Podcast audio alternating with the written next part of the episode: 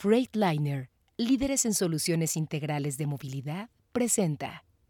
Ellos se ven a sí mismos como que la sociedad los ve como el trailero, mugroso, drogo. Lo primero que tienes que hacer es que él sea consciente de la importancia de su profesión y verlo como un profesional. Transpodcast, el podcast de transporte.mx. Escucha cada semana la información más relevante del mundo del transporte y la logística en voz de sus protagonistas. Ya comienza Transpodcast.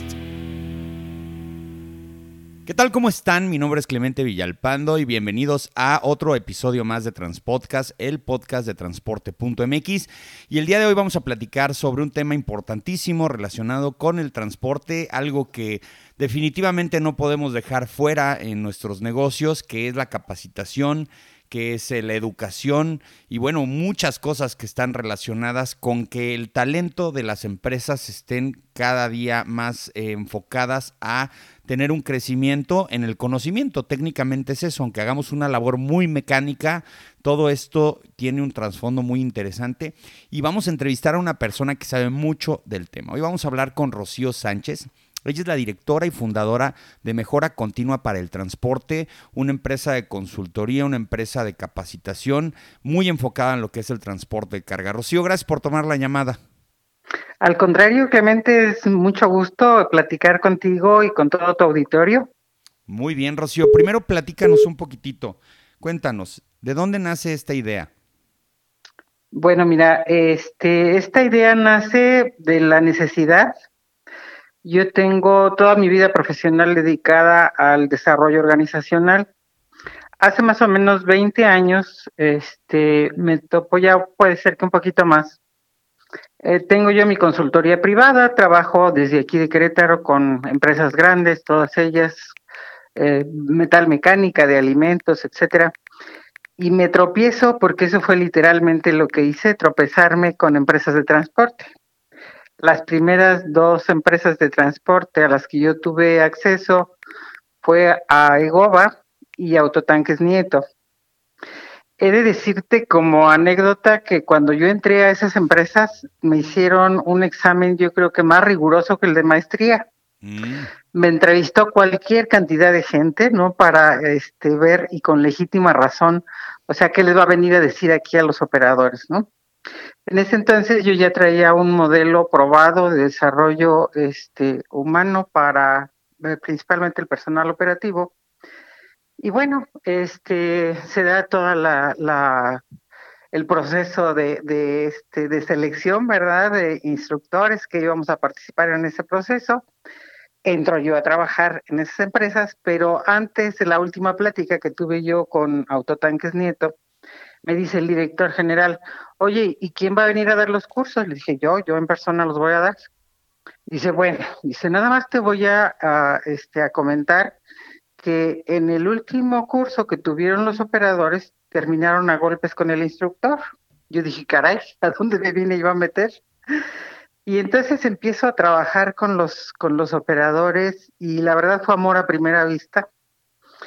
Eh, o sea, comprendí la naturaleza de su, de su trabajo, comprendí la importancia del transporte en donde pues si ellos no trabajaran, no se esforzaran, no se desvelaran, a veces no comieran, no se arriesgaran, ¿verdad? Pues todos los demás no tendríamos ningún satisfactor. Todo se transporta.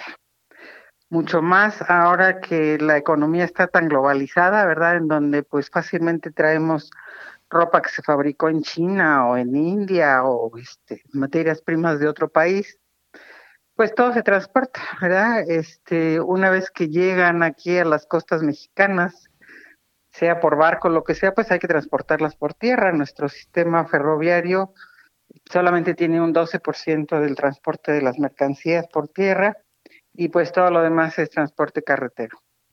Entonces, hace 20 años me fui metiendo y metiendo y metiendo al transporte y ya no pude salir. Todas mis clientes son de transporte porque además me fascina, ¿no? O sea, me apasiona verdaderamente el tema. Y he tenido la incontable ventaja, ¿verdad?, de que muchas de las empresas grandes de transporte pues me han privilegiado con su confianza y me han permitido pues meterme hasta la cocina en las empresas, ¿no?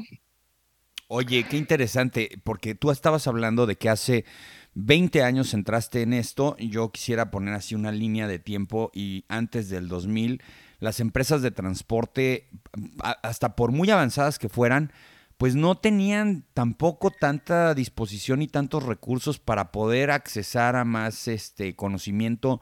Eh, era muy empírico todo, o sea, es decir, ser transportista técnicamente se hacía sobre la marcha. Es decir, no existía una Y se sigue haciendo, ¿eh? Sí, claro, por supuesto. Y se sigue haciendo. Sí, muchos Totalmente de los empírico.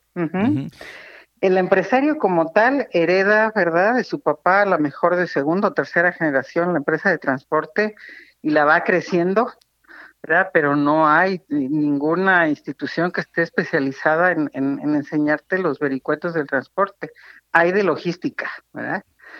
Pero pues el transporte se cuece aparte. Sí, mucha gente los confunde y la verdad es que yo antes del 2000, insisto, bueno, hasta yo que yo yo formo parte de esa de esa idea de la segunda generación, pues no faltaba que tu papá te decía, pues, ¿por qué no buscas una carrera en transporte? Pues porque ni existe. Entonces todos iban a administración de empresas o a contabilidad o ingeniería industrial, si es que tenías que formarte en una empresa de transporte. Ya después, al principio, con el Politécnico Nacional IPN saca una carrerita ahí de transporte, una técnica, eh, pero independientemente de las carreras universitarias o de los cursos tecnológicos, hay muchos retos que tiene una empresa de transporte para transformarse en materia de capacitación. La primera, y con la que quiero platicar contigo, es esa soberbia, y lo diré con todas sus letras y en mayúsculas subrayado y en negritas, que tenemos los transportistas de que llegue alguien de afuera y nos diga qué hacer. Eh, y vamos empezando por esa parte. ¿Qué, ¿Cuál es ese reto de llegar y decirle, oye, tú crees que lo sabes todo, pero no lo sabes, pero no te quiero ofender para que luego tampoco me, me cierres la puerta, pero te quiero, te quiero convencer de que hay cosas que puede aprender tu personal, tu empresa para mejorar la empresa? Claro. Eh, fíjate que este, yo soy de formación administrador de empresas y tengo este, maestría también en administración. Y bueno, a mí me enseñaron que lo que no mides no existe. ¿sí? Entonces, creo que mi ventaja competitiva ha sido investigar siempre que yo entro a una empresa de transportes y demostrar con números, ¿verdad? O sea, los números no te mienten. Nunca, nunca puedes acceder a alguien que le digas, pues yo creo, yo pienso, yo siento que las cosas deberían ser así no, pues hay que demostrarlo, ¿no? Con números a un empresario le tienes que hablar un lenguaje que entienda y estos son los números y esto es la productividad y esto es lo que está dejando de ganar, ¿no? Entonces, de esa forma, ¿verdad? Es como, eh, yo nunca he forzado la entrada con una, con una empresa si no es un proceso de conocernos, de que me recomiendan, de, este, o sea, todas las eh, maneras que hoy tienes de comunicarte con tu audiencia, ¿verdad? Y este, y convencer. Porque definitivamente que toda, toda acción, ¿verdad? Pues tiene una reacción y a veces esa reacción pues es la, la pérdida de utilidades de una empresa y ponerla en situaciones, este, pues sumamente graves, ¿no? Es correcto. Ahora, dentro de las áreas de una empresa de transporte, puede ver que por, algunas por su propia naturaleza tengan acceso a capacitación, actualizaciones eh, más genéricas. Digamos, por ejemplo, el tema fiscal, ¿no? O sea, siempre hay cursos en fiscal de todo, y hasta relacionados con el transporte. Yo creo que ahí es donde mucha gente, y, los, y los empresarios, los, los dueños de las empresas, nunca escatiman en invertir en una capacitación de materia fiscal. ¿Por qué? Porque ven, porque, ven la lana ahí. Ven, no, y porque ahí ves la lana y, ahí se te puede ir o y la puedes retener o algo así. Absolutamente, absolutamente de acuerdo. Ahí sí, cuando de repente dicen, oye, pero ya, ya, ya lo vimos, ya, no, no, no importa, vete al curso de todas maneras. Pero esto ya, ya lo sé, no me importa, actualízate. ¿Por qué así somos con el tema fiscal? Y cuando de repente empezamos a hablar de otros temas operativos, ahí sí ya no somos tan abiertos los transportistas. Bueno, en primer lugar, este no es algo que esté dentro de la cultura eh, en una empresa de transporte. Si tú te vas, por ejemplo, a empresas eh, metalmecánicas que originalmente tienen origen de capital de cualquier nacionalidad que tú quieras, la capacitación está presente dentro de sus procesos, ¿no? Y lo primero que haces es pues mandar a, a tu equipo de trabajo a capacitar en lo que tú necesitas. Pero la empresa de transporte no lo ve así, ¿sí? O sea, asume que por el hecho de que tú ya contrataste, por ejemplo, a un operador que trae una licencia, pues ya lo sabe todo, ¿no? Y pues no, resulta que no, que se ha hecho también sobre la marcha, que se ha hecho también en carretera, que a lo mejor lo enseñó a este a conducir algún pariente, ¿verdad? O alguien de otra generación que no sabe mucho de avances tecnológicos pero que sobre todo no sabe mucho de cómo conducirse al interior de una empresa, cómo someterse a las reglas, cómo ser profesional y dejar de ser trailero, ¿verdad? Este, son, no está dentro de la óptica del, del, del empresario, de muchas de las empresas de transporte, en capacitar a su gente. Y por otro lado, también hace una falta enorme preparar a lo que es el, la parte táctica, digamos, de la, de la organización, en donde es todo eh, aquel que está en contacto con el operador, donde carece totalmente de los conocimientos necesarios de, acerca de transporte. A lo mejor va a ser una persona frustrada, ¿verdad?, en su profesión, que no encontró chamba en otro lado y se fue a una empresa de transporte yo me he llegado a encontrar arqueólogos, biólogos, sociólogos en el área de operaciones y tráfico y tú te preguntas, Dios bendito, pero ¿qué estás haciendo aquí? ¿Sí? Qué interesante. Oye, obviamente, sí. Hay, hay, manera de que, por ejemplo, tú, supongo, cuando llegas con una empresa de transporte, le hagas, bueno, un diagnóstico que luego de repente al transportista no le gusta tanto eso, como que no le gusta que lo evalúen y que le digan que está haciendo bien o mal. Hay que ser muy, muy sutil con ese tema. Pero supongo que haces algunas, eh, algunas soluciones a la medida, dependiendo del tipo de empresa, pero supongo que también hay algunas soluciones genéricas, es decir, que le aplican a todos y que ya están probadas en cualquier tipo de empresa. En ese caso, eh, ¿qué, puede obtener un transportista a la hora de solicitarte un servicio a ti de, capacitación, de training, de e-learning? ¿Qué, ¿Qué puede obtener de una manera genérica, así como los productos de línea, pues? Ajá. Mira, hay dos, este, digamos, eh, mm, productos estrella en esto. Uno que es el tema de la retención. ¿sí?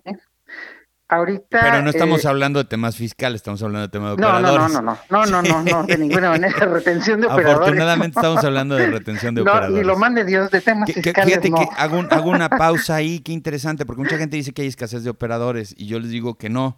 Nosotros que tenemos una plataforma que es transportistas.com que se encarga de, obtener datos operadores para colocarlos en empresas, nos damos cuenta de que hay muchos operadores. El problema es la retención, el problema es la rotación.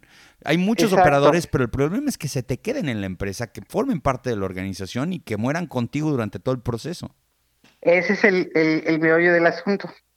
Mira, para todo el proceso de retención tienes que atender dos grandes procesos. Una es cómo está tu área de recursos humanos para que verdaderamente te seleccione una gente este, que vaya a casar con tu forma de trabajar, que sea honesta, que sea íntegra. Ahorita acabo de colgar, antes de hablar contigo, con otro cliente y me comenta, ¿verdad? Este, contrataron a una gente, tienen un departamento formal de recursos humanos contrataron a una gente, les roba una unidad cargada con herramienta, ¿sí? A una semana de haberlo contratado, o sea, obviamente que entró a robar, ¿verdad? Este, el, el, daño que les está exigiendo el cliente es de un millón cuatrocientos, más lo que te costó el tráiler, pues echarle tres millones de pesos, dos millones y medio, más este la caja, echarle otro millón de pesos, ¿sí? Y aparte perdiste el cliente, y es un cliente que te daba viajes de, no sé, del centro del país a Nuevo Laredo, échale 90 viajes. Sí, no, el costo es altísimo. ¿De cómo te salió una mala selección?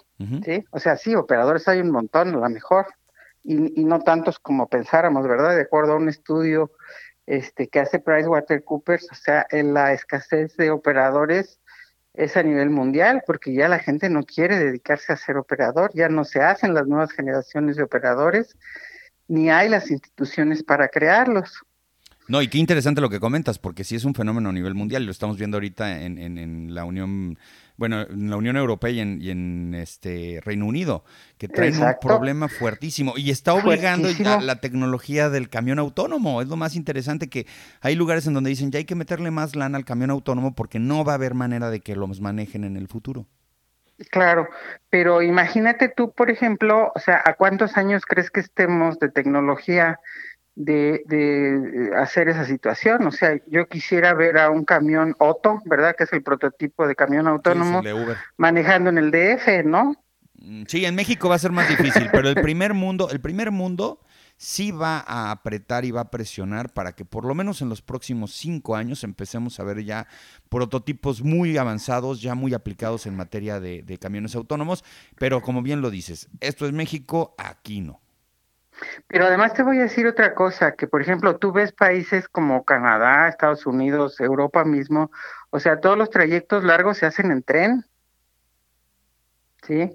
Una vez que, que estuve yo en, en, Canadá, por ejemplo, iba viendo a ver a qué horas me encontraba yo un tráiler en la carretera y no encontré nada. ¿sí? Porque únicamente pues son los desplazamientos cortos los que hace el, transporte pesado, ¿no? Es correcto, ese es el son otras realidades totalmente diferentes. Pues aquí en México el 55% de la carga se mueve por carretera. yo, creo que hasta más, ¿eh? En una de esas este, pues es lo que nos dice este SST, ¿no? Sí, tienen datos ahí que luego de repente yo, yo podría eh, refutar ponle todas las comillas que quieras poner. Sí, sí, yo es no cierto, creo es cierto. tanto. Y, y, creo que nuestros amigos ferrocarrileros tampoco tienen la capacidad de, por la infraestructura. La infraestructura no está para que el país esté conectado por vías férreas. Ahora, regresando al tema de los operadores, Rocío, ¿qué onda? ¿Qué, ¿Qué se puede hacer? O sea, yo entiendo que, que luego de repente pensamos que es un tema de dinero, que es un tema de tener al operador en, en, buenas, en buenas condiciones y teniendo una calidad de trabajo. Este, ¿qué, qué, qué, qué, qué aplicas tú? ¿Qué, ¿Qué, obtiene un transportista cuando te dice, órale ya, métete, haz lo que necesitas? ¿Qué haces? ¿Qué haces directamente en la empresa? Te, decía yo, este, hay dos grandes eh, este, cuestiones que debes ver a la hora de, retener a un operador. Eh, primero es la selección, ¿verdad? Porque obviamente tienes que retener un buen operador, no a cualquiera. Entonces, una vez que ya tienes un buen operador dentro, entonces la empresa tiene que ser lo suficientemente atractiva para que el operador se quede. Eh, antes, por ejemplo, era eh, muy visto que quien tenía el, control, digamos, ¿verdad? Era el que contrataba y decía, pues así son las cosas y te parecen y si no, pues mira, la puerta está muy grande, ¿no? Porque hay una fila enorme de gente queriendo entrar. O ya no, ¿sí? O ya no hay esa fila enorme de gente queriendo este, entrar. Entonces, tú como empresa tienes que vigilar tus procesos internos. ¿Qué procesos? Bueno, primero mantenimiento, ¿no? O sea, dale, dale al operador este, unidades que no lo dejen en carretera, Dale al operador una unidad con la que pueda trabajar y que no esté batallando este, gran parte del, del mes en el taller. Porque acuérdate que una unidad parada, o sea, perjudica tanto al operador como a la empresa, ¿no? La otra es que no se gestionen adecuadamente los tiempos de carga y descarga.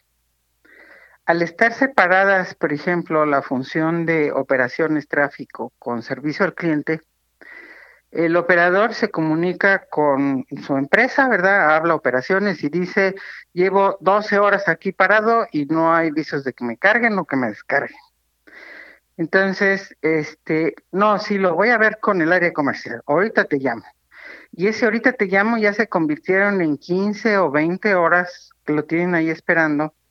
En que si tú le sumas en cada viaje, pues resulta que el operador al, al mes hizo no sé, o sea, tres, cuatro viajes menos. No, bueno, y, y, cre y es un ingreso, olvídalo, ¿no? Pero ahí en ese sentido, en ese, en ese específico, eh, también es culpa de nosotros transportistas que siempre le decimos al, al, al, bueno, ¿cuántas veces cobras realmente demoras? ¿Cuántas veces realmente te las pagan? Muchas No, veces el hecho es es, el de que, el, que cliente te dice, pues si no te gusta, pues yo tengo, y ahí sí hay una fila de sí transportistas fila. afuera esperando. Eh, Estamos maleducando, estamos eh, Totalmente, muy totalmente. Mal, muy mal con los clientes porque les aceptamos cosas que, no, que nos va a afectar en el futuro. Tú lo acabas de decir. Claro, Un claro. operador se te puede ir porque, porque tú agarras, lo pones en un circuito de un lugar donde lo tienes tres, cuatro veces a la semana esperando a cargar y descargar horas y periodos enormes, se desesperan y se van a otro lado. Sí, por supuesto. Pero aparte lo que significa tener tu flota como almacén del cliente, ¿sí? Sí, no somos bodega, claro.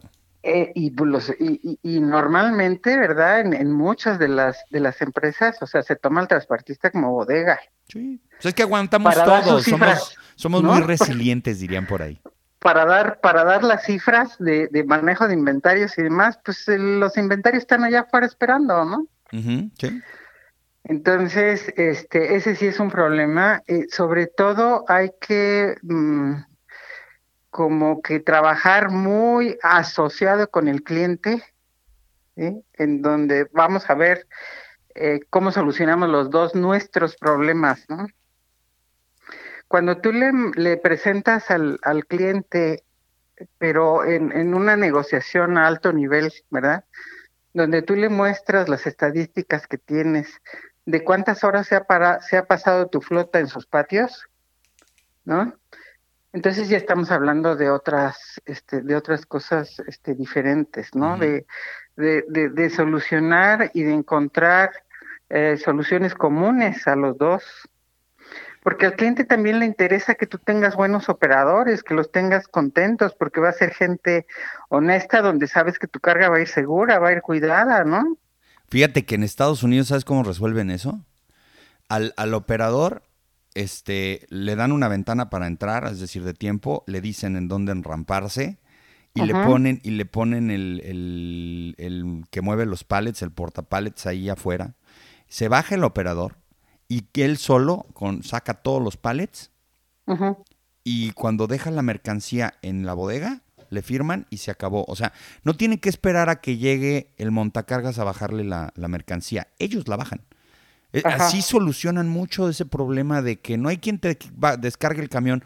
No te preocupes, yo te voy a cobrar un fee por ponerte la mercancía en el, en, en- en el, en el piso del En tu almacén bodega. Ujú. ya, ya en, en el andén, ahí en el piso del almacén. Y obviamente eso también te lo voy a cobrar. Y este, y se lo dan al operador y hasta el operador se gana una lana más. Pero bueno, Claro. estamos hablando de esos, de esos mercados que no, no, no funcionan aquí todavía. A los que todavía no tenemos acceso. Sí. Pero sí, o sea, eh, eh, como que creo que mucha del... Haz de cuenta que dentro de una empresa de transporte, haz de cuenta que si fueran feudos, ¿no? Feudos que permanecen ciegos a las necesidades de, del otro lado. O sea, mantenimiento no se da ni idea, ¿verdad? Lo que cuesta tener una unidad parada. Y no se da ni idea de las repercusiones que trae en los ingresos de la empresa y en la rotación de, operadores.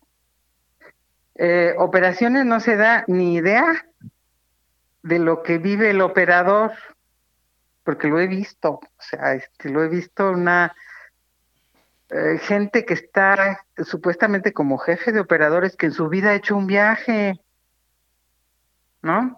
Y entonces tú crees que la realidad de la carretera es el puntito que te dice la computadora y eso no es cierto, ¿no? No, para nada. Hay que estar ahí oliendo, oliendo diésel quemado. Pues sí, o sea, este, o que te dicen, híjole, pues no te puse gastos porque pues ya son las seis, ya todo salió, ¿no? Y entonces que el operador se espera un día completo hasta que tú tengas un horario de trabajo. Claro, y luego, y luego te sorprende que te, te bajen una, una cubetita de diésel, ¿verdad? Oye, ahí pues está la claro. cena. Oye, ¿qué pasa con, bueno, pasa con el personal de oficina, pues que, pues habrá quien definitivamente se sienta y dice, bueno, me pusieron aquí a capacitarme y desde que les ves la cara, dices, no, este ya, este ya me está volteando a ver con cara de lo sé todo y esto va a ser difícil todo. Entiendo que esos pueden ser muy complicados, pero ¿qué pasa ahora con esto de la pandemia? Y más con el tema de los operadores, porque técnicamente, bueno, todo el personal lo tenemos ahí cautivo dentro de las oficinas, los ejecutivos, los operativos, etcétera, etcétera. Pero ya cuando estamos hablando de operadores, platícanos qué haces, porque cómo estás usando la tecnología para poder capacitar a los operadores a distancia, que ellos siempre han estado a distancia, pase lo que pase, haya pandemia, no haya pandemia, era complicadísimo siempre que tratamos de hacer una capacitación in situ en, un lugar con los operadores ahí. Siempre hay algo por lo cual no se pueden dar bien. Necesitamos mover los camiones.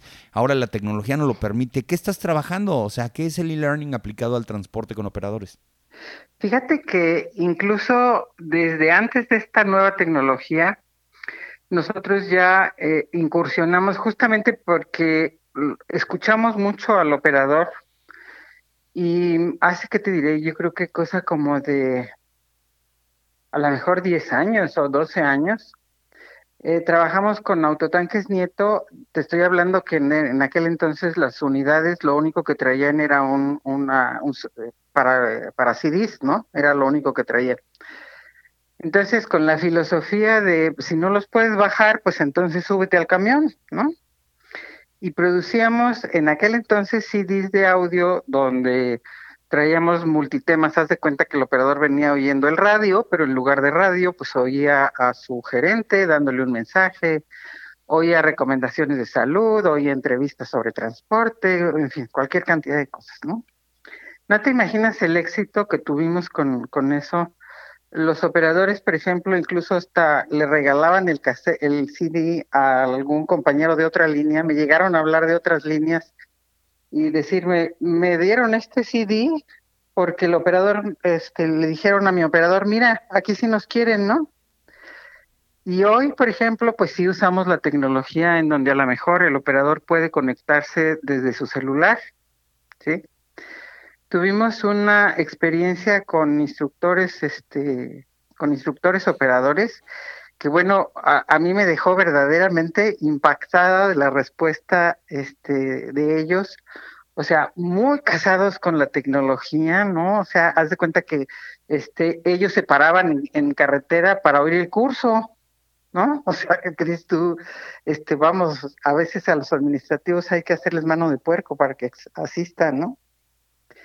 Sin embargo, con mucha apertura por parte de, este, de ellos, nosotros manejamos muchísimo lo que es el, microlearning también a través de grupos de WhatsApp, ¿no? Donde diario publicamos con este con ellos mensajes de diferente de seguridad o de calidad de vida o de en fin, dependiendo del este del tema, ¿no? Entonces creo que lo que tenemos que hacer pues es echar a andar la creatividad para comunicarnos con ellos, ¿no? ¿Tú consideras que los operadores, eh, bueno, sí tienen una capacidad de comunicación muy, muy amplia? Y más por ese, por esa característica de estar a distancia todo el tiempo. Tú lo comentaste muy bien, antes el CB, dependías del radio en el que estabas, el día que hubieron Nexteles, que también se les dieron esos famosos aparatos tipo radio, todo el mundo se comunicaba por ahí, y luego llegaron los celulares, y ahora, bueno, pues el WhatsApp y todas estas herramientas este, de comunicación que existen hoy. ¿Tú consideras que la mejor manera hoy por hoy de capacitar a operadores es a través de microcápsulas, contenidos interesantes, pero que le dejan algo, que sí le, que sí le generan un punto cero uno más de lo que tenía antes de leerlo, de verlo. Digo, leerlo no somos buenos para leer, aquí somos muy buenos para ver videos. ¿Qué, qué contenidos, qué contenidos consideras que son los que les están funcionando hoy a los operadores? Pues para tener un poquito más de, aptitudes y de conocimientos para desempeñar su chamba. Claro, mira, una, una cosa que, que es muy importante es el que ellos hagan autoconciencia, ¿sí? Tenemos un, un, problema de que esa carrera no es socialmente aceptable, ¿sí? Entonces, ellos se ven a sí mismos como que la sociedad los ve como el trailero, mugroso, drogo, etcétera, etcétera, ¿no? Entonces, lo primero que tienes que hacer es este que él sea consciente de la importancia de su profesión y verlo como un profesional, y claro que lo es, pues cobra por eso, cobra por su trabajo, es un profesional. Claro, y, y dependiendo de su conducta también, ¿no? El, el, vamos, el, grado de exigencia que él tiene. Si nosotros eh, revisamos a fondo lo que tiene que saber un operador, dices tú, pues es que esto no es un oficio, o sea, el operador tiene que saber de seguridad, de física de la carga, de geografía del transporte, de este, de servicio al cliente, de muchas cosas, ¿no? Sí, tiene que ser multifactorial, o sea, estás, estás en la carretera y son muchos los factores, no nada más los mecánicos, tienen que haber capacidades administrativas. Yo recuerdo de, una persona muy, muy famosa del transporte, no voy a decir nombres porque no, no, no, me interesa tanto eso, sino que me decía, yo le digo a los operadores que no son operadores, que son administradores de un negocio. Y cada unidad, cada camión es un negocio por separado y ellos son los encargados de administrarlo, nadie más y si le va bien a ese camión, le va bien a él. O sea, como que meterles esa filosofía de, eres el administrador de un negocio, no eres un chofer que únicamente devora no, no, kilómetros. No, Tú también cobras el, flete a veces, tú administras que las cosas vayan bien, tú administras el combustible. Por cierto, estaba viendo en tu página de internet que también tienes un curso de optimización de combustible que también es muy interesante hoy por hoy por el tema de lo importante que es. Y, bueno, este, todas estas herramientas que el operador tiene que tener para que definitivamente, no tanto la retención, sino también el reconocimiento de las empresas. Pocas empresas premian a sus operadores con algo real, no con una, no con una plaquita, sino con, con lana, con mejorarle la calidad de vida. No sé quiénes le paguen hasta las becas a sus hijos, pero bueno, todo esto que pues a final de cuentas quienes lo detonen probablemente sean los que sean más exitosos en el futuro. Claro, claro. Y fíjate, por ejemplo, el hecho también de, incorporar a la familia en esta dinámica de, este, pues, del trabajo, ¿no? Hicimos nosotros una experiencia con una de las empresas clientes este Día del Padre, donde les solicitamos que, este, que la familia les grabara un mensaje al papá y el, este, esto en, en Facebook y, el ganador pues iba a ser quien tuviera más likes, ¿no? No te imaginas la respuesta de las familias, o sea, muchísimos participando. Este, hubo una señora que en un corto tiempo se promovió su video, sacó como ochocientos y tantos likes, ¿no? Este, donde lo mandó a cualquier cantidad de amistades, lo que tú quieras. Entonces la familia se compromete, este, cuando tú ves un negocio como un verdadero equipo, ¿no? en donde, pues no sé, hay empresas que les dan trabajo a, dos mil familias, una cosa por el estilo, ¿no? Que es casi casi un pueblo. Entonces dices tú, bueno, tengo, tengo este responsabilidades para con todo esto, ¿no? Es como un todo. Y la familia misma se vuelve este parte de ese fenómeno de la retención, ¿no? Sí, que les digan, oigan, no, te salgas de trabajar de ahí, te está yendo bien, nos están apoyando. O sea, pero ¿qué vas a hacer saliendo de ahí, no? Claro, extenderlo, ¿no? O que, por ejemplo, vean que, que están programando programas para evitar los robos y la inseguridad, a lo mejor no circulando en ciertas carreteras a ciertas horas, no están exponiendo al operador. La familia se da cuenta de eso. La familia le dice al operador, ya bájate del camión porque un día te van a matar y no es ni tu carga, no es ni tu dinero, no es ni tu, tu, camión y todo ese rollo, te van a matar y todo el rollo. Pero si, si el, la misma empresa, digo, si la misma familia sabe perfectamente que la empresa está cuidando, está evitando la exposición del operador a una cuestión complicada, también le va a decir, quédate aquí, por favor, no te salgas, porque también es muy fácil salirse. los operadores no se ajustan a una vida de, cero carretera cuando dejan de estar ahí. Yo he visto muchos operadores jubilados que me han hablado y me han dicho regreso porque no puedo vivir así con todo lo malo que tenga y con los cachaques y con la to no puedo estar en mi casa, no es nunca he estado en mi casa. ¿Cómo voy a estar ahora? Y les cuesta mucho trabajo, ¿no? Muchísimo, muchísimo trabajo. O sea, hay muchas maneras, la verdad, pero creo que sí tendríamos que cambiar de chip y pensar en que solamente debemos de invertir en unidades, ¿no? O sea, porque no nos tiembla el pulso de comprar una unidad que te cuesta dos millones y cacho de pesos, pero Dios no quiera gastar en capacitación, ¿verdad? Total, sí. Tenemos que cambiar de, de mentalidad y de ver que la viabilidad de nuestros negocios está en tanto volteemos a ver al talento humano todo. Todo. Es correcto, así es como avanza esto. Oye, y de, y de, lo que te platicaba de, de, optimización de combustible, ahí qué, qué, qué, es lo que hacen ustedes ahí en Mejora Continua para el transporte, Rocío?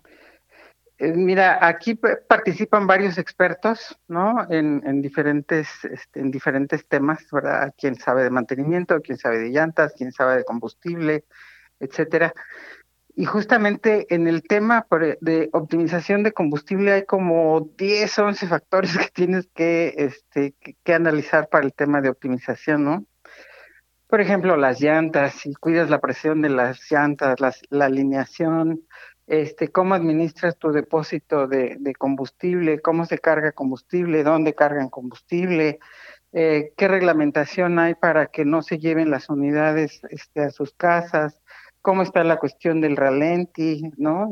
sobre todo en, en zonas donde hace mucho calor. donde hace mucho calor. Tú sabes, en Nuevo Laredo, por ejemplo, hay varias empresas que tienen ya instalado el equipo ese donde llegas a la base están y muy se instala el aire acondicionado, ¿no? Sí, exactamente, que agarras por la ventana y metes el aire acondicionado precisamente. Eso está muy de primer nivel, lástima que nada más por allá. Pero, pero ya, ya la hay eso en México, o sea, ya... Sí, sí, sí, este sí, sí, dijeron que ya habían, decías que había en, en Nuevo Laredo, ¿no? en Nuevo Laredo ya, o sea, hay una empresa ya aquí en México que, que, este, hace todos esos servicios, que instala y este y además es que creo que es muy accesible, digamos, para el, bolsillo del, del, transportista, porque únicamente, o sea, no tienes que invertir en todo el equipo, sino pagas por el uso.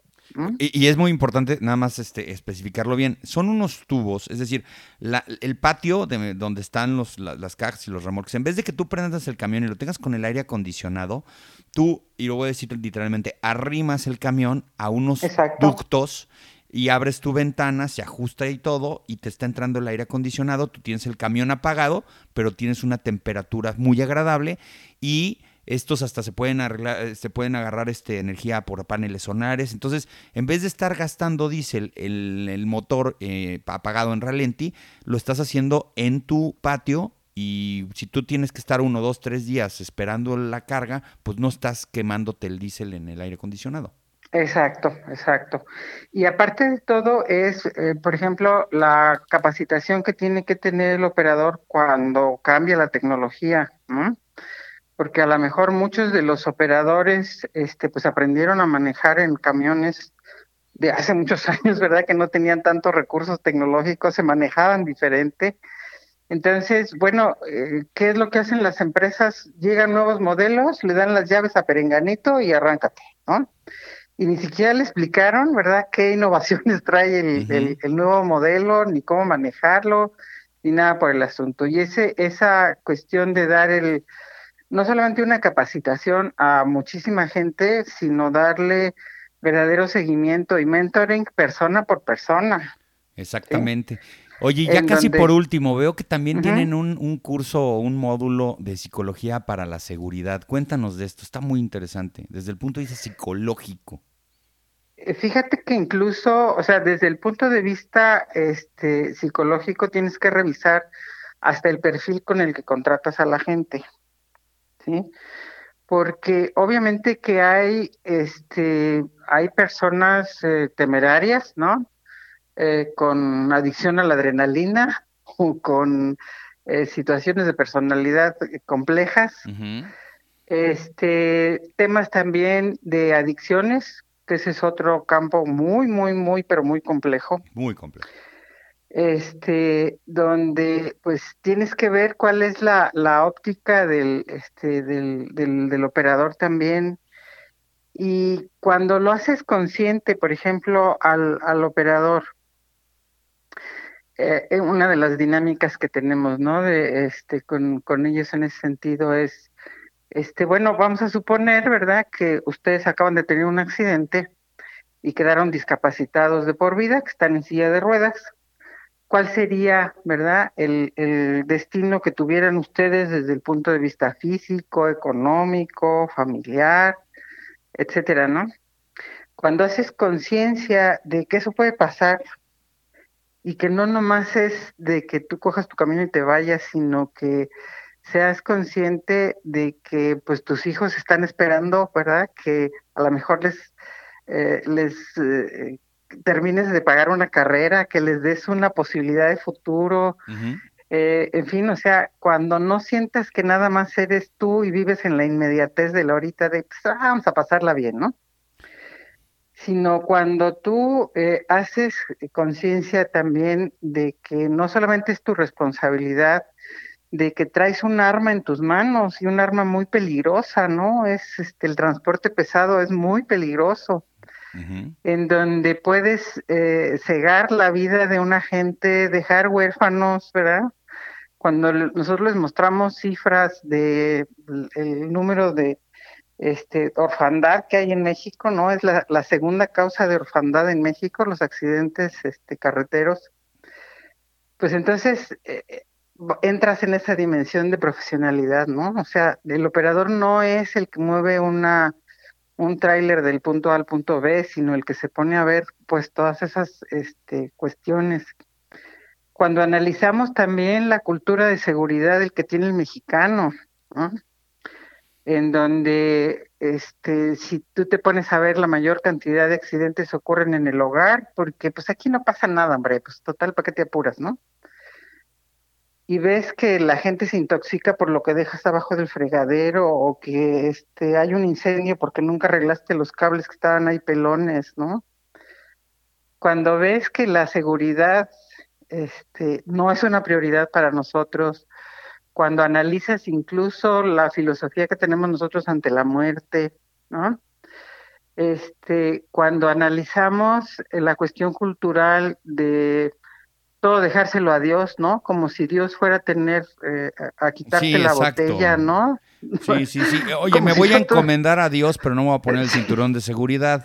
Exacto. Ah, ¿no? no, no, me O me voy a tomar este un Six, ¿verdad? Y primero Dios no me pasa nada. O sea, ¿cómo? O sea, ¿qué, qué idea tienes tú de Dios entonces, no? Que, está todo el tiempo viendo a ver cómo la riegas para que Él evite que te pase algo malo. Pero pues, bueno, en fin. o sea, él va a ir y te va por el cinturón o qué onda, Yo lo he visto con estas nuevas cámaras que ya instalan en los camiones que van hacia afuera y hacia adentro de la, de la cabina. He visto accidentes en donde los operadores no traen el cinturón de seguridad. Caray, no tienes un mejor amigo si te dedicas a estar horas, 12 horas en la carretera que el, que el cinturón de seguridad. O sea, no, no, no puedo creer que todavía tengas la capacidad de decir, no, esto no esto no es para mí. O sea, pero, pero espérame, o sea, lo que ellos piensan es que el cinturón te puede matar. Mm, ajá, sí, como que te va a despedazar, como tiene unas púas. No, no, no, porque no te... va a dejar salir si chocas. No, pues. Es la, concepción que tienen ellos. Precisamente si chocas, lo primero que vas a hacer es vas a salir y eso es lo que te va a matar.